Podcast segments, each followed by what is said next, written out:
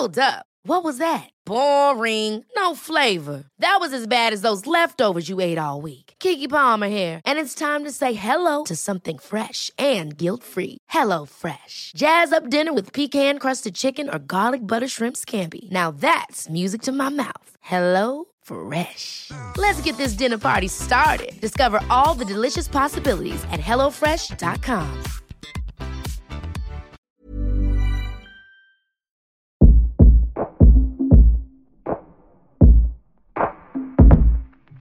En Remotas contamos las experiencias que han marcado nuestra manera de entendernos como mujeres. Historias de solidaridad, empatía y hermandad. Remotas es un podcast quincenal conducido por Sofía Garfias, Begoña Irazábal y Sofía Cerda Campero.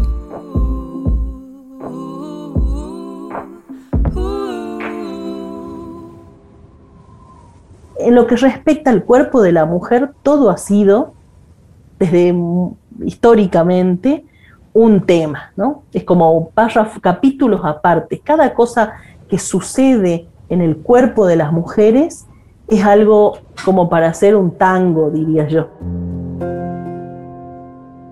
Supongo que esta historia puede tener dos inicios. Bueno, no, no son dos inicios. Esta historia no tiene comienzo ni se inscribe en un tiempo preciso. Tampoco sé si tendrá un final. Esta historia la llevo cargando en el cuerpo desde hace yo no sé cuánto, años. Se manifiesta en la punzada en el vientre, el dolor en la entrepierna, la sábana manchada, y la pijama, y los calzones, y las superficies, las horas y horas sin dormir, la cara pálida y ojerosa, el recuerdo constante de que yo no tengo control sobre mi cuerpo. Digamos entonces que esta historia no tiene inicio, pero sí dos parteaguas que suceden más o menos durante los mismos días. El primero, es abril del 2020. Llevamos cuatro o cinco semanas de cuarentena, ya ni sé. Me tomó 31 años y una pandemia comenzar a mover el cuerpo. Y ahora estoy haciendo yoga con una gringa cursi llamada Adrian, quien llama a su audiencia sus Darling Friends, y a quien yo sigo con tremenda torpeza. Mis músculos no podrían estar más tensos, más frágiles. Mi comunicación corporal es incómoda. La sesión termina con la postura de la paloma. Extiendo mi pierna derecha hacia arriba para luego acomodarla doblada de forma paralela al tapete de yoga la pierna izquierda vestirada, los brazos extendidos y la cabeza al suelo en forma de descanso. Me acomodo sin entender lo que hago, sintiendo un dolor eléctrico treparse por mi pierna hasta el vientre. Tiemblo, siento un taladro en la pelvis, irrumpo en llanto. No puedo parar. Ame escucha y entra a nuestro cuarto. Se asusta al verme desplomada en el tapete de yoga. Y es que estoy sollozando como niña pequeña. Ese llanto rítmico entrecortado con respiros pesados que no te permiten ni hablar bien como... Me abraza y yo me quedo en posición fetal. Algo se rompió. Al día siguiente, vuelvo a terapia después de un año.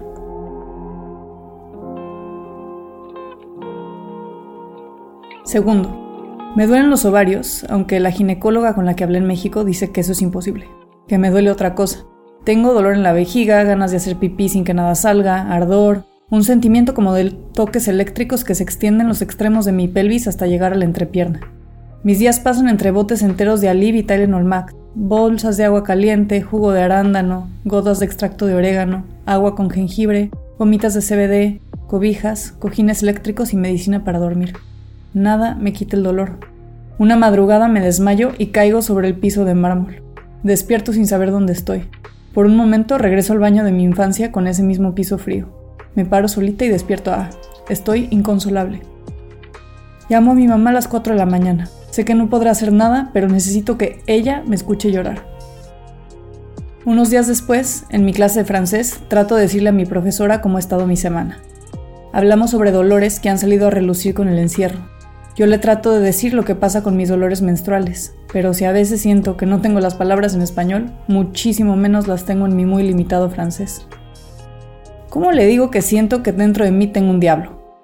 J'ai mal au ventre, le explico, que en mi cabeza suena como estoy mala del vientre. Je souffre, que en francés quiere decir tengo dolor, pero también yo sufro. Me quedo con la segunda. Yo sufro. Estoy mala del vientre. Bienvenidas y bienvenidos a Remotas. Yo soy Sofía Cerda Campero y este episodio es dedicado a los cuerpos menstruantes. Buscamos algunos datos generales sobre la menstruación e hicimos una breve investigación con ayuda de nuestro medio aliado Periodic. Quienes trabajan para dar una síntesis informativa contundente de lo que pasa en México y el mundo, y así hablar sobre las leyes que se han implementado en materia de menstruación. Según la UNICEF, alrededor de 500 millones de mujeres y niñas carecen de baños limpios o infraestructura donde puedan cuidar de su periodo.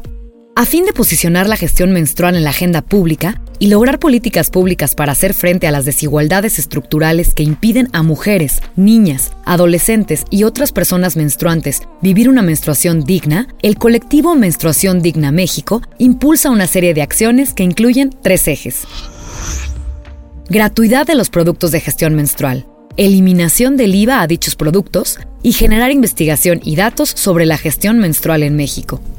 El pasado 21 de octubre, el Pleno de la Cámara de Diputados rechazó la iniciativa de Menstruación Digna México para eliminar el IVA a los productos de gestión menstrual, con 185 votos a favor, 218 en contra y 11 abstenciones, evidenciando con ello la falta de perspectiva de género en las políticas públicas y reafirmando la discriminación que enfrenta el 51% de la población al tratarse de un impuesto que afecta a un grupo de personas que, dada su condición biológica, atraviesa en exclusiva durante muchos años de su vida. Morena y sus aliados rechazaron de última hora una propuesta para eliminar el IVA en toallas sanitarias, compresas, tampones, copas o cualquier otro producto destinado a la gestión menstrual.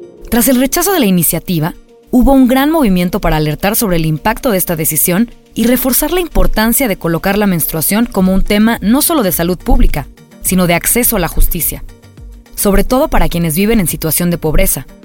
Una persona que menstrua necesita 360 toallas o tampones promedio al año, y dicho gasto puede representar hasta 720 pesos anuales para ser cubierto de manera adecuada, equivalente a 5% del total de gastos de un hogar del 10% más pobre en México.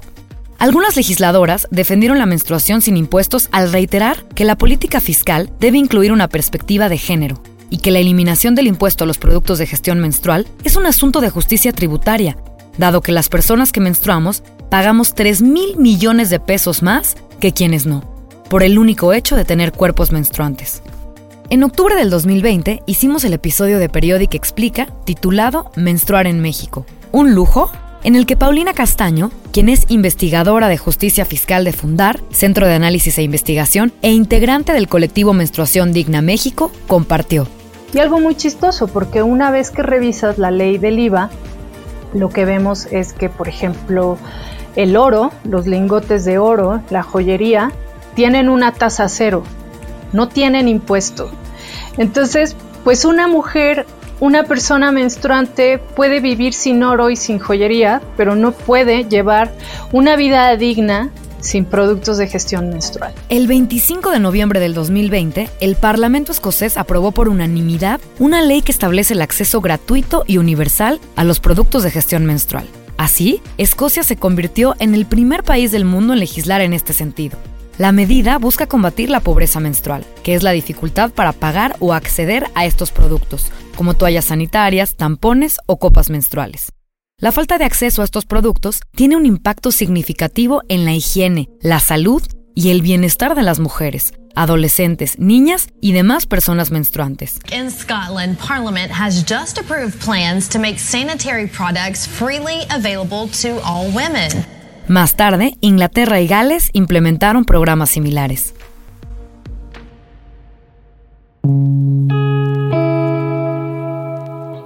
Hablamos con Hilda García, coordinadora del área de desarrollo personal en la Fundación ProMujer en Argentina. Vive en Salta Capital y trabaja principalmente con mujeres al norte de su país. Con Hilda, trazamos una genealogía del tabú menstruante. Los primeros estudios respecto de, la menstruación desde un enfoque mm, puramente biológico se empezaron a hacer gracias a antropólogos recién en el siglo XX, recién a principios del siglo XX. Y avanzado el siglo XX, recién se pudo incorporar una mirada que mm, excedía, digamos, la, la postura biologicista, ¿no? Y recién se pudo incorporar esta idea de que con el, tema específico de la menstruación hay más vivir el hecho este, biológico de la menstruación, ¿no? Sea nada más que eso, sea séptico, para nada, está atravesada por cuestiones que son eh, ideológicas, culturales, em, religiosas, eh, económicas. Poco se habla de los cambios evolutivos de los varoncitos en la pubertad. A diferencia de las mujeres, que cuando empezamos nuestra etapa reproductiva, nos enfrentamos a un mito silenciado. Muchas menstruamos con vergüenza de manera antihigiénica e insegura. No, no pasa, no hay una carga valorativa, social, cultural en los cambios que aparecen en la pubertad en los varones, pero sí en las mujeres. Y eso impacta, bueno, muchas, en, muchos aspectos, ¿no? En lo, en lo íntimo, en la percepción que las mujeres, que las niñas empiezan a, fortalecer cuando em, tienen sus primeras menstruaciones, siempre con una carga de este, lo, lo, lo, sucio, ¿no? Bueno, esta es una primera idea que sale. Lo sucio, lo eh, negativo. ¿Por qué? Porque viene una idea que, fíjense, viene, pero desde, sobre todo se, se, eh, se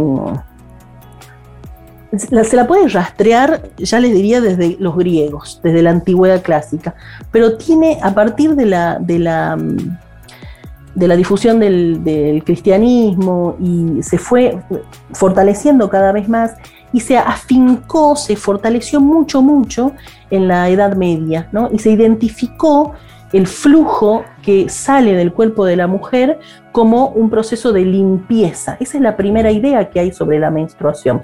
Hay un proceso de limpieza y si hay un proceso de limpieza por el cual yo expulso un flujo de mi cuerpo, significa que estoy sucia por dentro. Mm, ¿Exiliadas por sucias? El, acceso a, a artículos de gestión menstrual está muy limitado por las cuestiones económicas, geográficas. Hay lugares en que las niñas y las mujeres siguen yéndose de sus comunidades, alejándose para, primero para no llevarles mala suerte, porque si una mujer menstrua, está menstruando en su comunidad y no se aleja de ella, bueno, ese flujo puede llegar a este, atraer em, em, presencias sobrenaturales negativas que pueden este, em, afectar a su comunidad. Por eso se retiran. Fíjense cómo esto, estas explicaciones de un, hecho fisiológico como el de la menstruación está eh, atravesada de, de, ideas, ¿no? Y, que nos hacen hacer, que nos hacen vivirla de una manera este, como un tabú.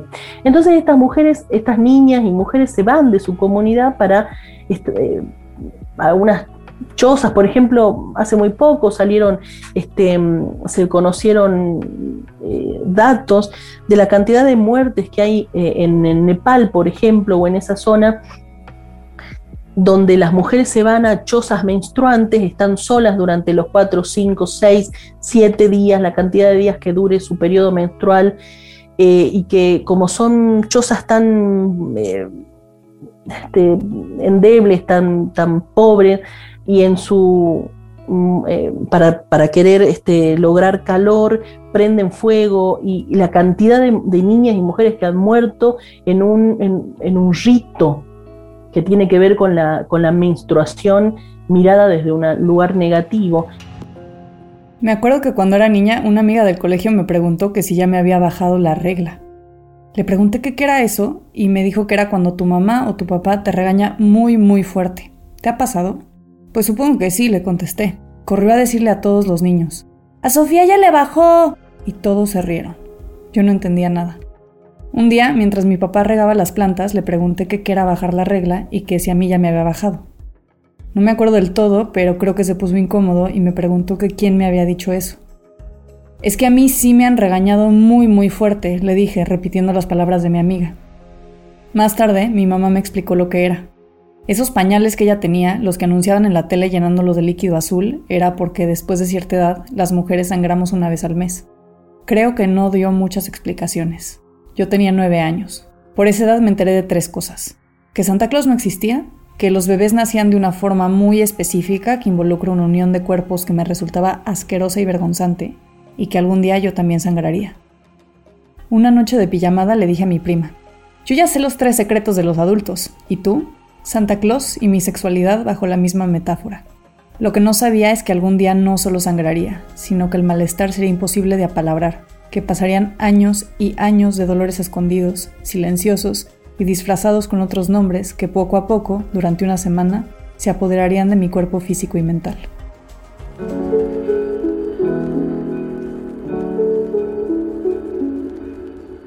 El dolor, cuando se habla de varones y mujeres, también está atravesado por, por representaciones de género.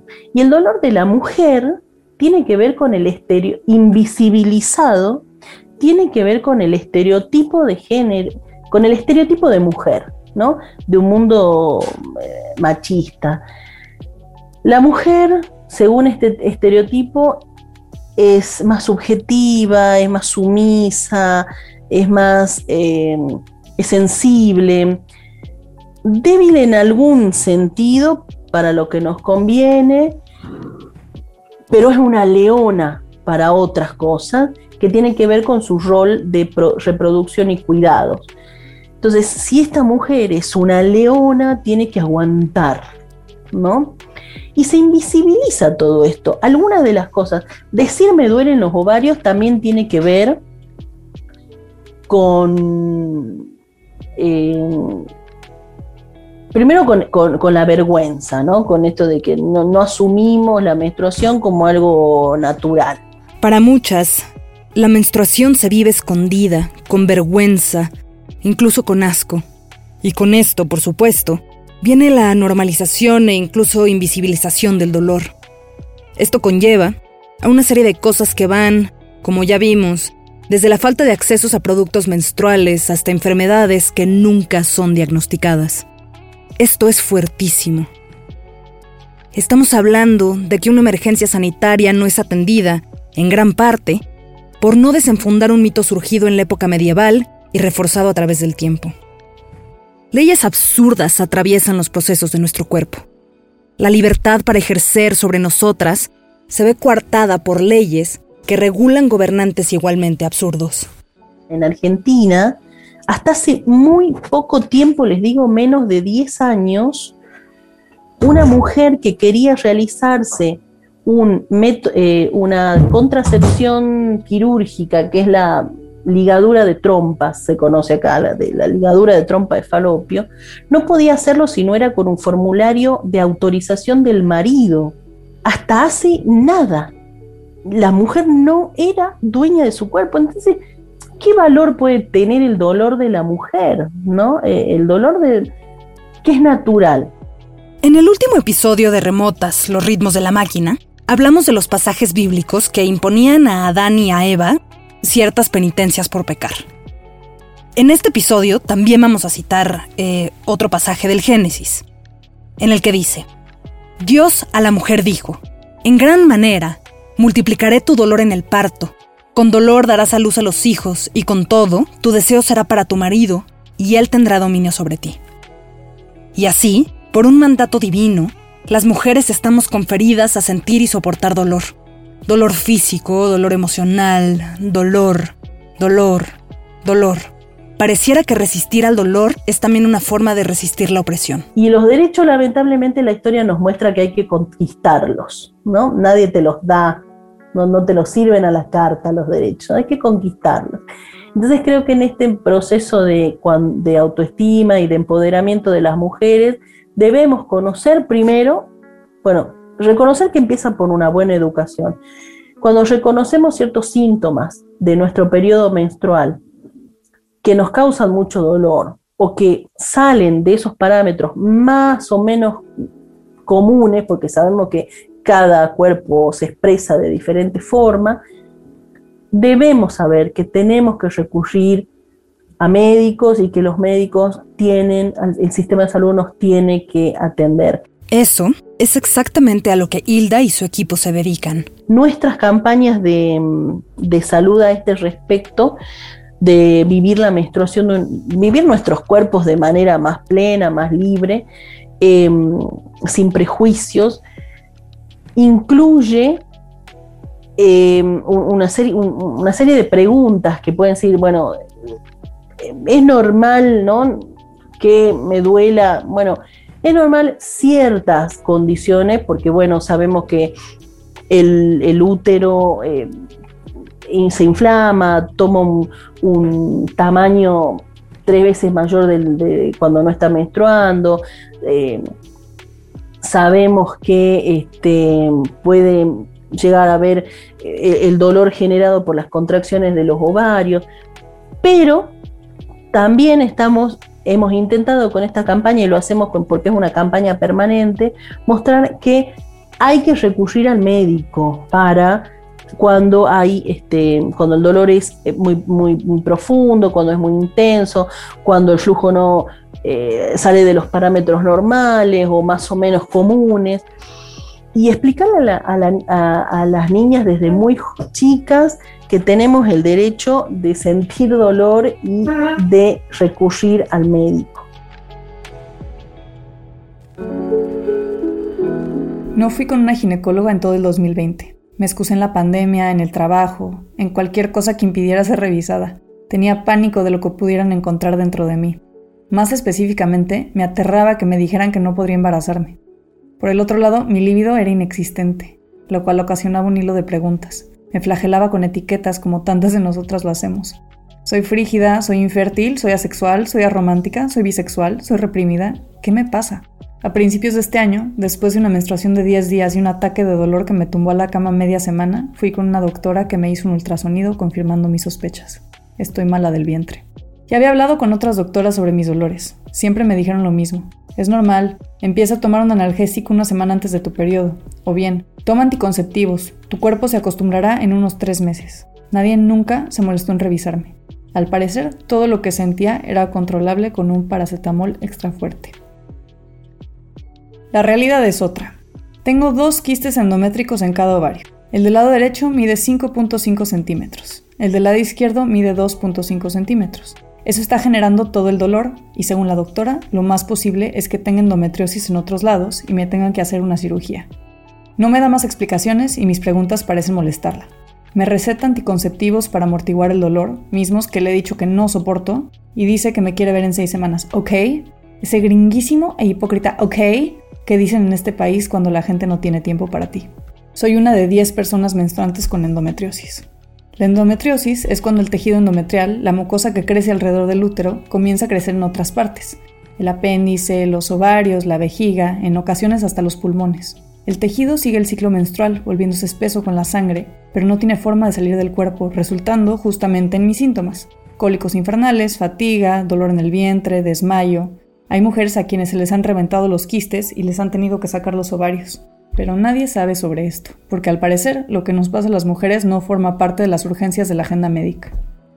En inglés, al tipo de quistes que yo tengo los llaman chocolate cysts, quistes chocolate, porque son formaciones de sangre coagulada.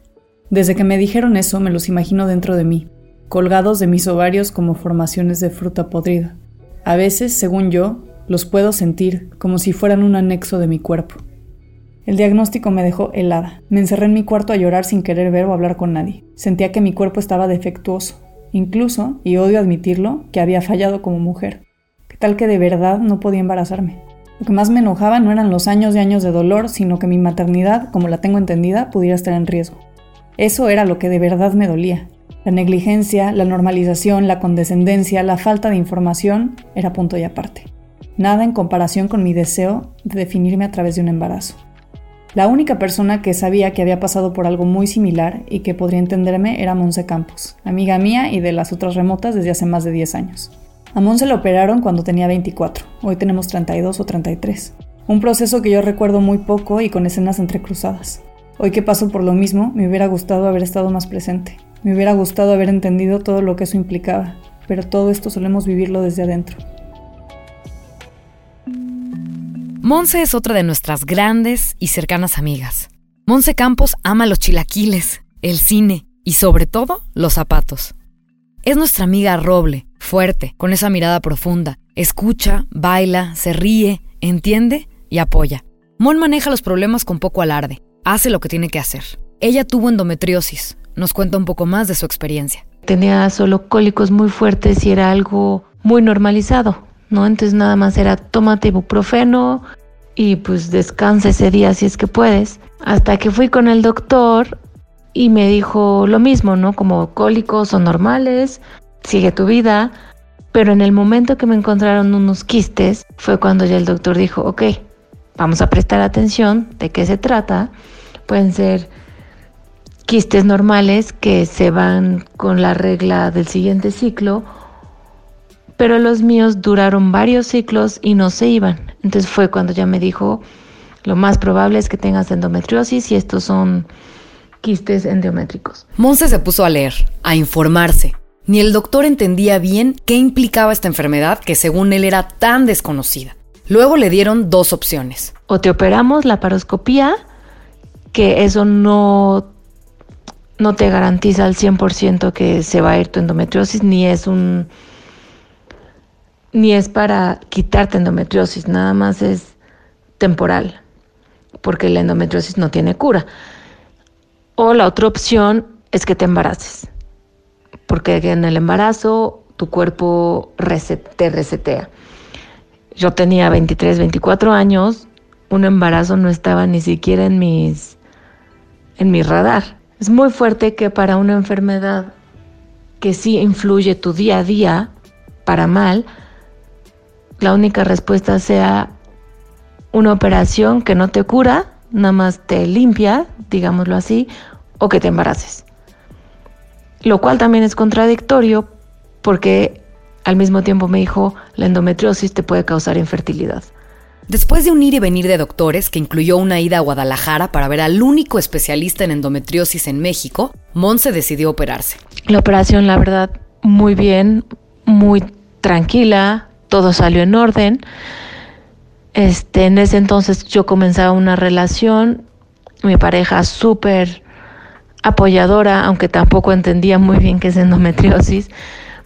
Pero de ahí empezamos a leer los dos, me regaló un libro, de acerca de, endometriosis y ya, pero para mí fue como que ya estoy operada, ya como siguiente, ¿no? Dejé de pensar en la endometriosis. Mis cólicos ya no eran los mismos de antes. Para mí fue éxito.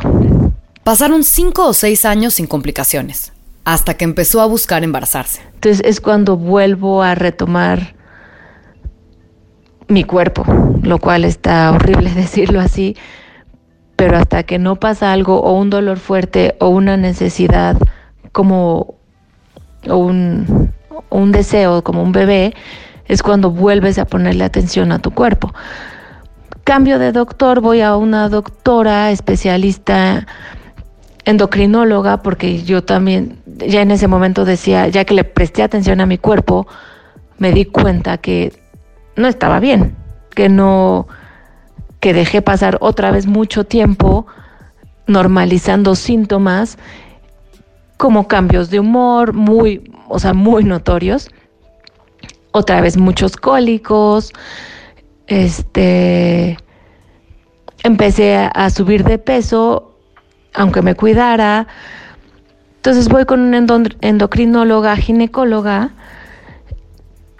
y sí me menciona que tengo posiblemente otra vez endometriosis, que entonces quedarme embarazada va a costar mucho trabajo, que tengo síndromes de ovario poliquístico y que tengo un desorden hormonal. O sea, en ese momento me dijo, estás patas para arriba. Comenzó un tratamiento que duró un año, ya no con operación, pero sí con pastillas, paso a paso hasta regresar al balance. Recordé que era ser yo otra vez, recordé ah, ok, como vivía yo no era normal, no es normal. Y me enojé conmigo misma porque yo fui la que dejé pasar, ya lo había vivido y dejé pasar otra vez mucho tiempo en volver a cuidarme. Porque es algo que tenemos tan normalizado y tan, bueno, ok, cólico, siguiente mes, ok, me tomo una pastilla y ya sí, hoy estoy de malas y después de buenas, ok, estoy en PMS, soy mujer, es normal. Y está horrible, y está horrible porque yo incluso ya lo había vivido, ya sabía que, que es de estar, ser yo. A Mon se le tomó un rato quedar embarazada. Sin embargo, después de varios intentos, decidió relajarse. Y ahí fue cuando pasó. Contrario a lo que pensaba, no tuvo mayores complicaciones ni en el embarazo ni en el posparto.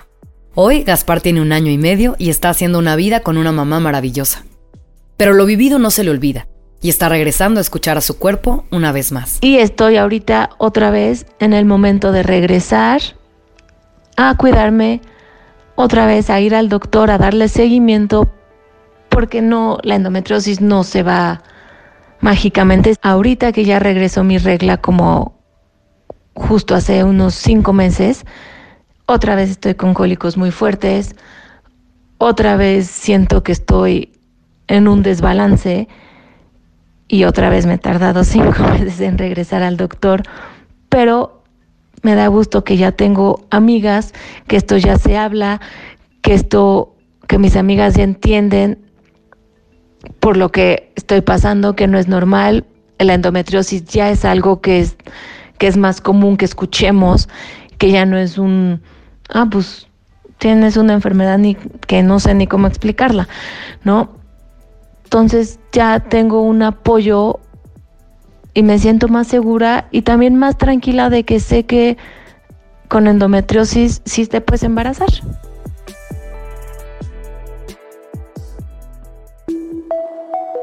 Lorena Gaitán se sentía mala del vientre desde muy pequeña.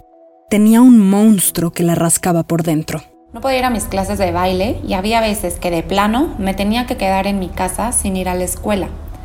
Mi periodo duraba varios días y según mi criterio a los 13 años perdía demasiada sangre. Me doblaba del dolor, así, literal. Tenía que ponerme en posición fetal para sentir algo de alivio. Tenía dolores de cabeza, náuseas e incluso algunas veces me bajaba la presión. Tomaba muchos analgésicos, lo típico, Sincol, Tylenol, Advil pero en general trataba de aguantarme porque pensaba, es normal, a todas las mujeres les pasa esto, solo que unas no se quejan tanto como tú. Lorena se tenía que aguantar. Ya entendimos que Dios nos confirió el sentir dolor. A todas las mujeres les pasa.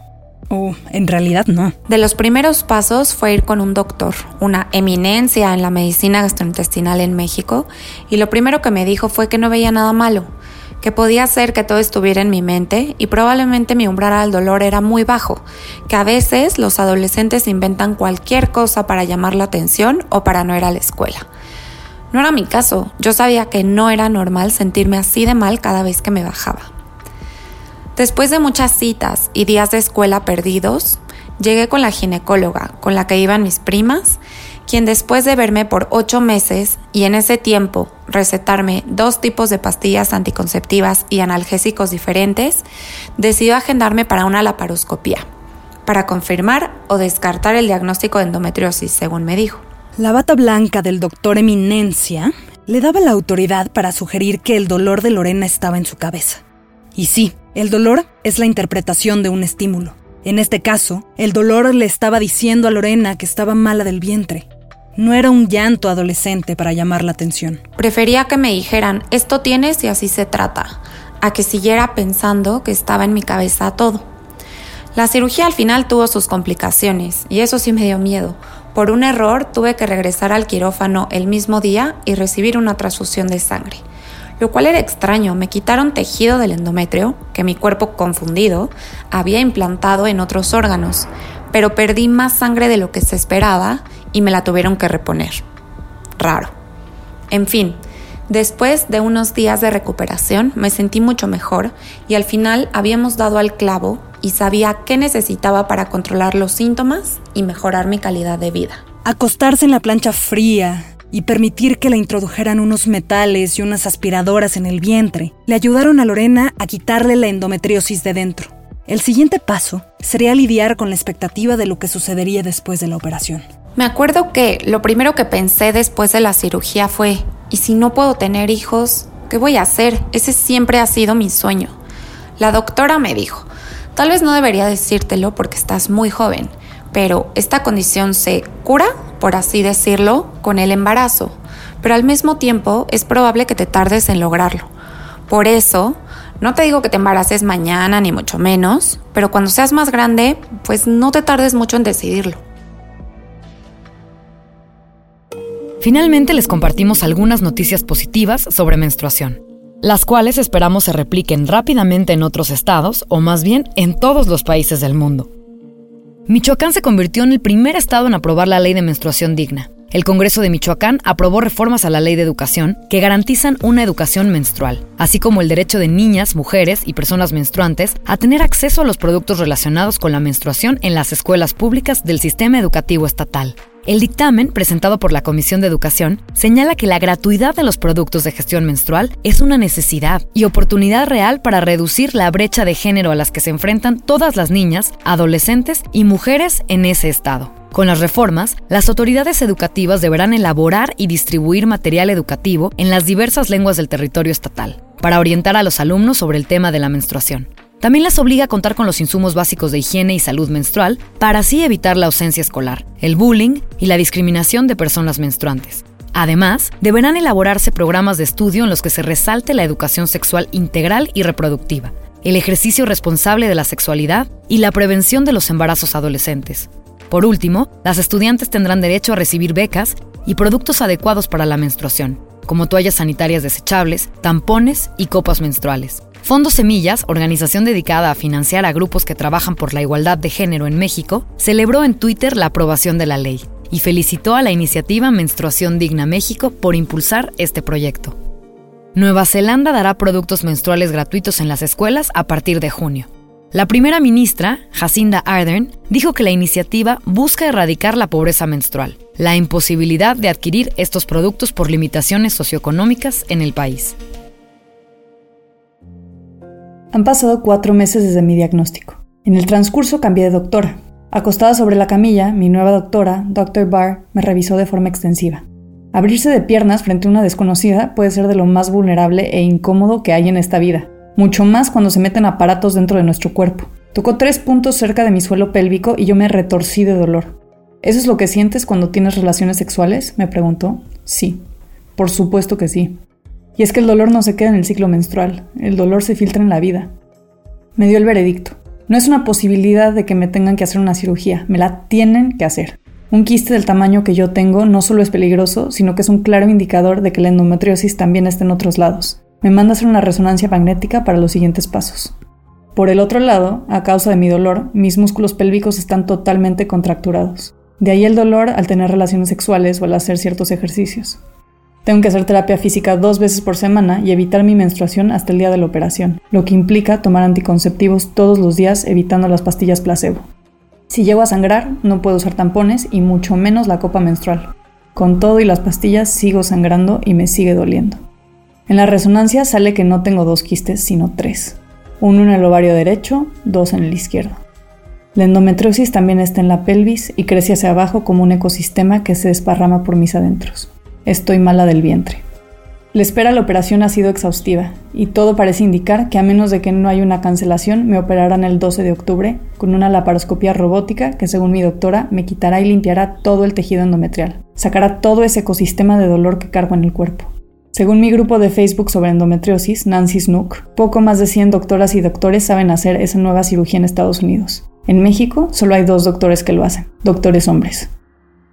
Estoy cansada, malhumorada, adolorida, hinchada, desbordada, irritable, confundida, desesperada.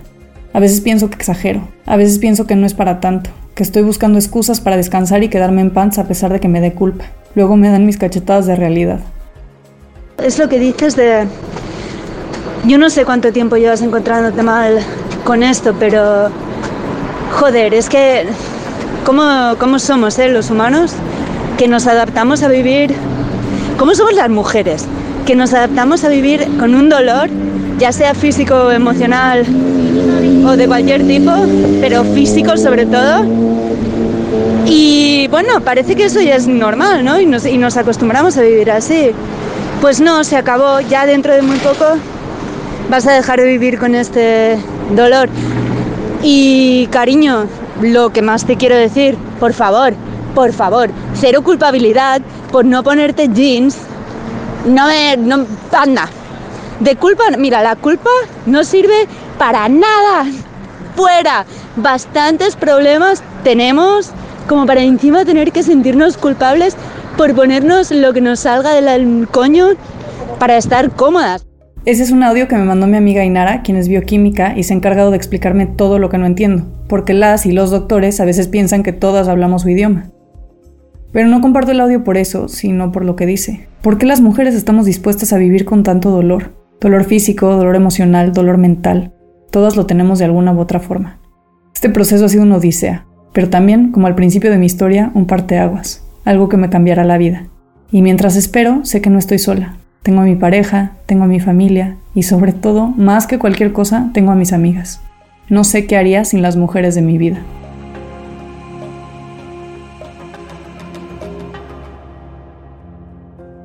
Escucharon Mala del Vientre en Remotas. Este episodio fue una colaboración con ProMujer, una organización para el desarrollo de la mujer en América Latina. Agradecemos a Camila Montañez y a Pilar Marroquín por su apoyo para crear estos contenidos. También a Hilda García de ProMujer Argentina por compartir todo su conocimiento. La menstruación digna no es un tema importante, es urgente. Gracias a Periodic y a Beatriz Vernon por dejarnos compartir información fundamental investigada por su equipo. Gracias a Montserrat Campos y a Lorena Gaitán por sus anécdotas y su confianza en este espacio para compartir temas que pueden ser dolorosos. El guion es un trabajo en equipo realizado entre Sofía Cerda Campero, Sofía Garfias y Begoña Irazábal. Lo que leyó Sofía Cerda a lo largo del episodio es parte de un trabajo en proceso que está llevando a cabo en la residencia de escritura Under the Volcano. La producción y el diseño de sonido es de Daniel Díaz Elmou. Remotas es un medio independiente y nos encontramos en plena etapa de crecimiento lanzamos una campaña de recaudación de fondos para la investigación, producción y realización de esta y la próxima temporada. Si quieren hacer un donativo al proyecto, pueden hacerlo a través de la campaña en GoFundMe. Pueden encontrar la liga en nuestras redes sociales. Agradecemos a todas las personas que se han sumado a nuestra campaña. Nada de esto sería posible sin ustedes, y estamos realmente conmovidas con su apoyo. Les recordamos que pueden entrar en contacto con nosotras a través de nuestro correo remotas.podcast.gmail.com o en redes sociales en arroba remotas-podcast. En Remotas contamos las historias que han marcado la manera de entendernos como mujeres.